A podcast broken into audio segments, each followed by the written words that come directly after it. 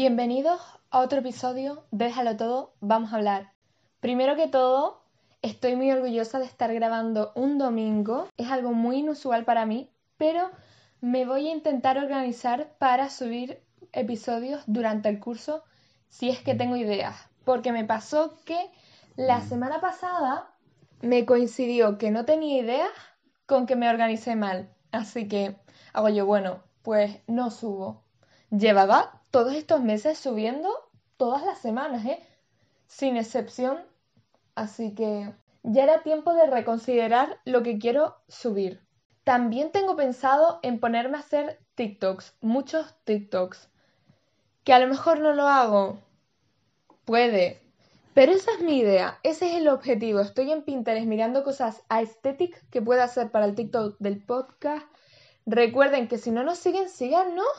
Pero es que no es broma, vete y búscanos, por favor. Que estuvimos activos un tiempo y yo no vi que, que me fueras a seguir tú. Así que síguenos. Pero ese no es el tema que nos conviene hoy. Hoy hablaremos de el musical de Diana de Gales y cómo esto está relacionado a la sobreexplotación de esta figura. Primero que todo, ¿alguien preguntó ¿Alguien preguntó por este musical? Porque yo creo que no. Era una historia que conocemos, pues, de pi a pa. Es que ¿quién no se conoce la historia de Diana de Gales? Y nos la vuelven a contar de la misma manera de siempre, con musiquita. Que la musiquita de la marinera, porque era un poco lo que decimos mala. No mala de que era una mala composición, sino que las letras las letras eran horribles, o sea, eran muy básicas. No añadían nada nuevo a la historia, pero absolutamente nada. No era ni desde otra perspectiva, ni, ni le aportaban más profundidad a su personalidad, ni, ni exploraban otros aspectos de su vida. Nada de esto, pero nada. Lo único que hacían era eh, contarte la misma historia que tú ya sabes de Diana. Y bueno, las canciones no tienen sentido alguno, no tienen poder. Tú sabes que una buena canción de musical, al menos la de I Want, que es la típica canción de tu personaje de que quiere tener algo, es potente. Véase eh, What Baking Can Do de Waitress o Dead Girl Walking de Heathers, Fine Gravity de Wicked. Capaz y todo esto no son ejemplos de I Want songs, pero sígueme el rollo. Eso sería un buen nombre para podcast. Sígueme el rollo. Voy a buscarlo. He estado pensando en hacer un rebranding porque el nombre es muy largo. El de dejarlo todo vamos a hablar. Es que para las para las redes sociales tener un nombre tan largo es muy poco práctico, sobre todo si quieres que la gente te busque. Pero continuemos con el musical de Diana. Aparte de que las canciones no tenían sustancia, también daban vergüenza ajena. Y tú dirás, Carolina, ¿cómo pueden dar vergüenza ajena? Cuando yo te digo que hay una parte donde ella se pone a hablar de que ella quiere enseñarle el rock a Carlos y de que su música no es, la música que escucha él no es buena, la mía es mejor, yo le enseñaré el rock. Perdona, yo estaba viendo esa escena intentando no reír o llorar. Es lo que estaba intentando yo porque es que no me creía lo mala que era. Después, es que es como un número musical y hay un chelista que se ponen ahí con luces de neón, muy mal, todo mal, todo mal, todo mal. Además de que las canciones se veían muy forzadas, como que no le habían salido al, al liricista, al compositor del de, alma, sino que era, bueno, ¿qué podemos poner para este momento de su vida? Bueno, pues vamos a poner una canción sobre la prensa. La falta de creatividad en este musical se ve desde, desde kilómetros, porque según ellos lo hacían en homenaje a ella, porque a ella le gustaba mucho el teatro, pero todos sabemos que la razón es otra. Y eso es el money, money, money. Es que se nota a la legua. Este musical no está hecho con amor ninguno. Y mira, te voy a decir una cosa. los actores y los bailarines, todos son buenísimos. No te puedo decir que sean malos porque sería mentira. Son buenos actores. Fíjate tú que Diana fue la que menos me gustó. Pero puede ser porque sus canciones fueran malas de por sí y a lo mejor no le dio la oportunidad a la actriz de brillar y de enseñar su registro vocal. Pero personalmente a mí ella fue la que menos me gustó. Pero hasta los bailarines de atrás, el ensemble, era buenísimo. La gente tenía talento. No es que me pusieras a dos cantantes y el resto gente que pillaste por la calle. No, se notaba que era gente buena, profesionales. Pero claro, tú por muy profesional que seas, si estás trabajando con un material tan malo, no. Algo bueno que sí me gustó del musical es el set. Está bastante bien diseñado.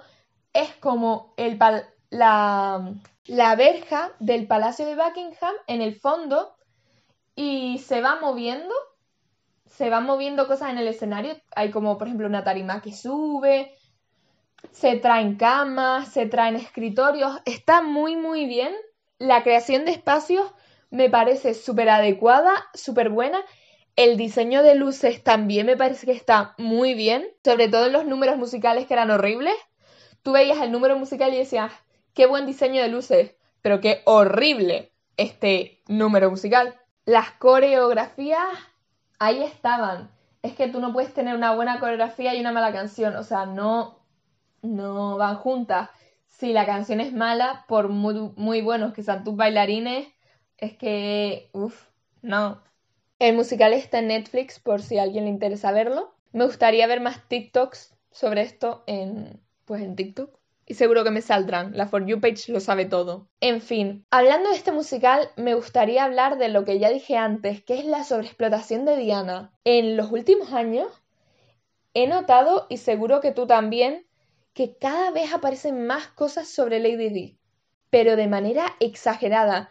Aparte de documentales analizando su muerte, el accidente, eh, que si aparece la medium de Diana en el gran hermano del UK diciendo que ya había previsto el accidente de Diana y yo sí. Si, si tú lo habías visto, ¿cómo es que no se lo dijiste? Preciosa. En fin, yo las mediums y los y las mediums no gustan nada, me caen mal, lo siento me parece que estás haciendo dinero de la preocupación del resto, pero eso es un tema para el otro día. Sí, pseudociencias y brujerías para otro día. Eh, pero que yo no estoy del todo en contra de lo que es espiritismo y tal. Que mi amigo Diego es bruja. Sigamos hablando de Diana.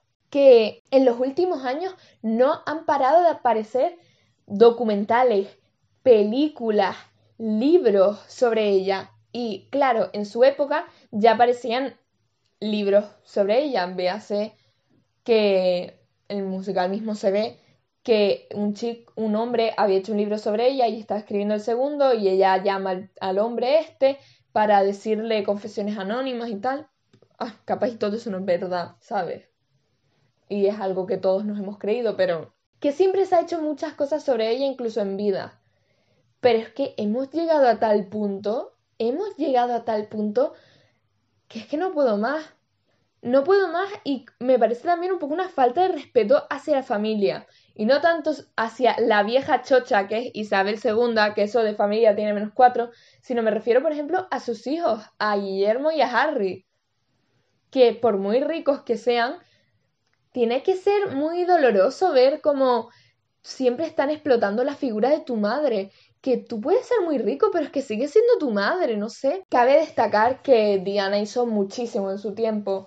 Por ejemplo, visibilizar a las personas con VIH, que eso en su día, y esto en el musical se veía bastante bien, que había tanta desinformación que se creían que por darle la mano a una persona con VIH te lo iban a pegar pero que ella dijo, mira, eh, a mí los médicos me dicen que esto es una completa mentira, pues yo voy a creer a los médicos que lo que me digas tú, Isabel, chocha, ¿sabes? Y también tenemos lo de las minas de Angola y tan, ¿Era en Angola? Creo que era en Angola.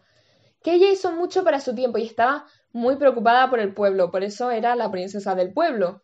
Y además era muy cercana. En general, ella era un, una brisa de aire fresco para la Casa Real inglesa y eso lo sabemos todos y eso lo sabes tú si eres una persona pues informada. Pero lo que no puede ser es que lleguemos a un punto en el que la santifiquemos y la sobreexplotemos, que era una persona, que era una persona con problemas, una persona con emociones, y no sé si le haría mucha gracia que haya tanta gente ahora mismo haciendo dinero de ella, a su costa.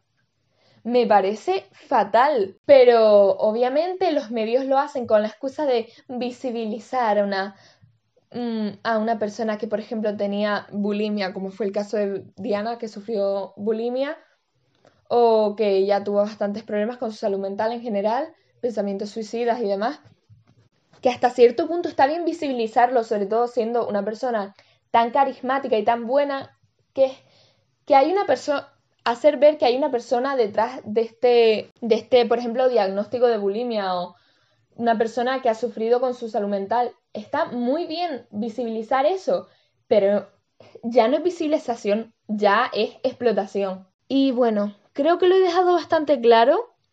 Este también ha sido relativamente corto, este episodio, pero me parece que hemos sintetizado muy bien. Díganme al DM qué temas le gustaría ver, por favor. Bueno, ver no, escuchar. Que yo en YouTube, uy, es que no sé si subirlos a YouTube los episodios, pero la verdad es que me da mucha pereza, es mucho trabajo. Así que hasta dentro de unos meses seguro que no lo haré. En fin, espero que les haya gustado síganos en Instagram, en Pinterest y en TikTok. Y hasta el próximo episodio. Adiós.